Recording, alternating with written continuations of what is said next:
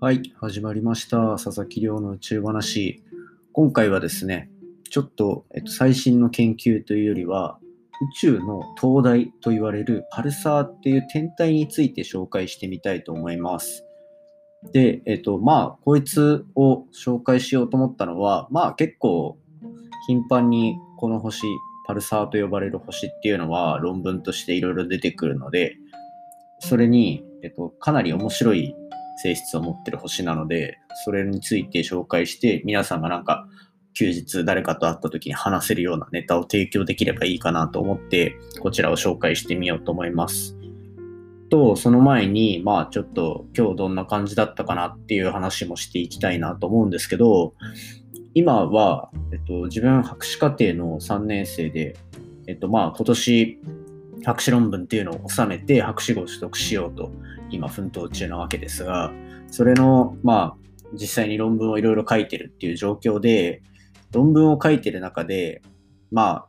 大きい枠組みで、なんかこの過去の研究でこういうことが分かってます、こういうことが分かってますみたいなのをこうまとめるようなセクションっていうのもあるんですね。で、えっ、と、まあ、なんか、普段こういろんな人と議論している中で当たり前のように喋ってる内容っていうところが結構もう本当に何十年も前にこう定義されたものだけど元の論文を実は知らなかったとかあとはまあ逆にそういう星の性質っていうのをこう人に説明するときに何か文献がないとやはり論文の中ではなんかそういったなんか情報の精度みたいなこれはこの人が言ったことだ、この人が言ったことだっていうのを明確にしていかないと、論理性が崩れてしまうっていうようなことがあるので、まあ、そこをこう細かく詰めてるとなかなか論文書きが進まないなぁと、結構メンタルに来てる状況であります。はい。まあそんな感じで論文頑張ってますっていう話をさせていただいたところで、今日の本題に入っていきましょうか。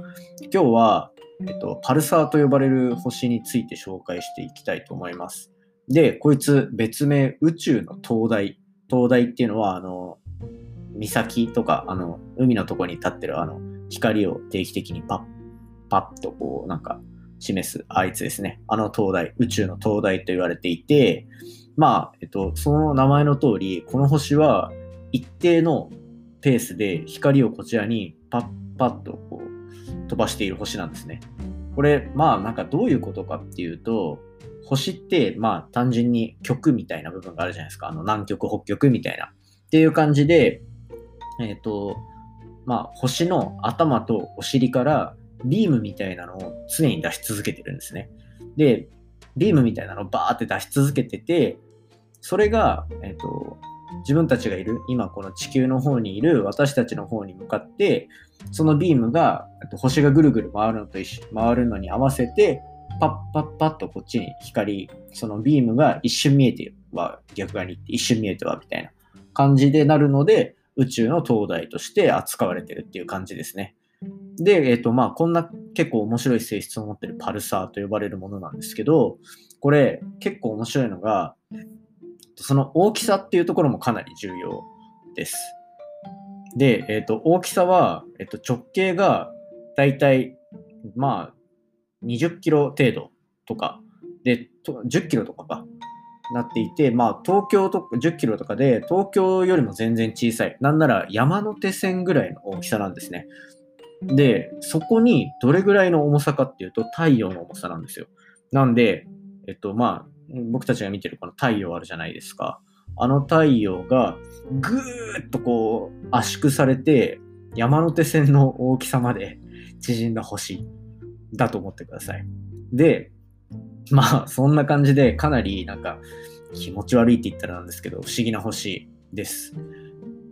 で、えっ、ー、と、まあそんな星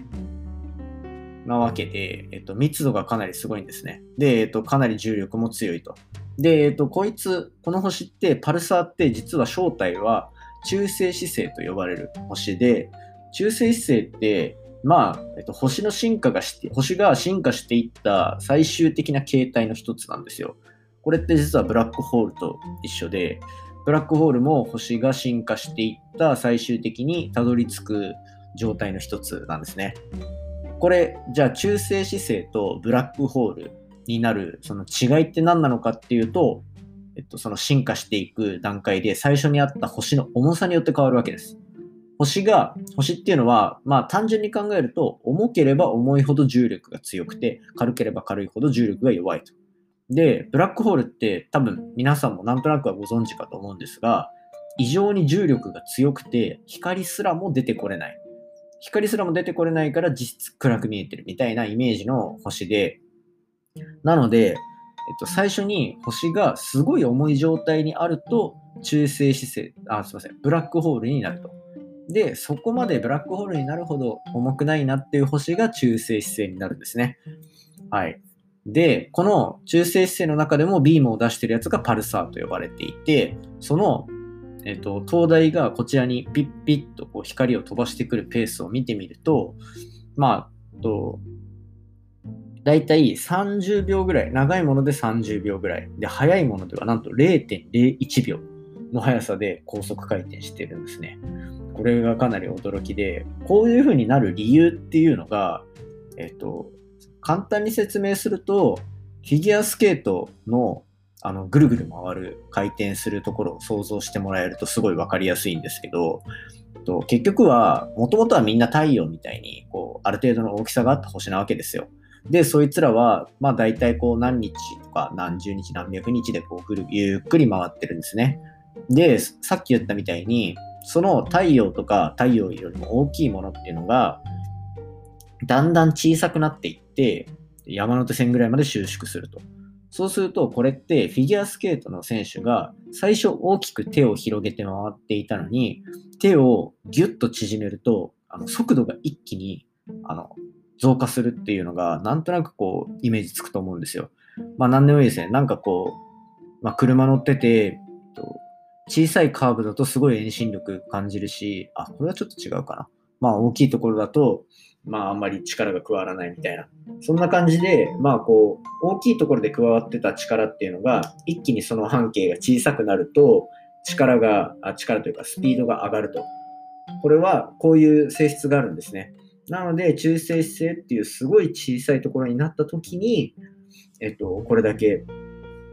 短い速度、短い速度、数十秒から0.01秒とかの高速回転で回る星っていうのが誕生するっていうような感じなんですよ。で、しかもこれって、もう、えっ、ー、と、これ、中性子星ってこれ以上小さくならないみたいな、もう最終形態の一つなので、まあ、今知られてるその数数秒のペースっていうのは、ほとんど変化しないんですね。ほとんどっていうか、まあ、変化しません。で、なると、そうなると、一回光ってるのが見えたら、次の光が来るタイミングって大体わかるじゃないですか。大体っていうか絶対わかるんですよ。で、そうすると、その灯台を目印にすると何ができるかっていうと、宇宙航行ができるようになるわけですよ。航行ってあの、あの、あれです。船とかのあの航行ですね。つまり、本当に宇宙の灯台って言われてるけど、宇宙の中で、こう、実際にじゃあ、何十年後何百年後になるか分かんないけど宇宙旅行っていうのができた時に自分の場所を知るための本当の灯台として使えるんですよ。だからあそこにある星は〇〇っていう星だと。で、あの星は大体何秒に何回こう光をパッパってやる星であるって分かると、どっちの方向に進んでるみたいな、GPS みたいなやり、あまあ、どっちの方向に進んでるか分かると。で、そういうのをいくつか組み合わせると、いわゆる GPS みたいな使い方ができるっていうので、かなり可能性に注目されてる天体なんですね。で、まあ、こんな天体が実際にあるわけで、で、えっと、そのパルサ宇宙の灯台を本当に宇宙の GPS として使ってやろうっていうので、研究が始まっているミッションが NASA に実際にあります。で、それを解明するための、解明というか、GPS として使えるんじゃないかっていう可能性を研究しているチームに、実は自分、えっと、研究員として2年、1年半前ぐらいに、えっと、いさせていただきました。合計7ヶ月ぐらいですかね。いさせていただいて、まあ自分の研究との組み合わせが良かったので、そのチームに入らせていただいたんですけど、まあそんな感じで、こうかなり未来を足元の研究もやりつつ、未来をこう見据えた研究っていうのもやってるかなり面白い NASA のチームでした。そこの運営チームに入れたっていうのはかなり、えっと、いい経験だったなと、個人的には思っています。ということで、今回は宇宙にある不思議な灯台、宇宙の灯台と言われる不思議な星、パルサーについて紹介させていただきました。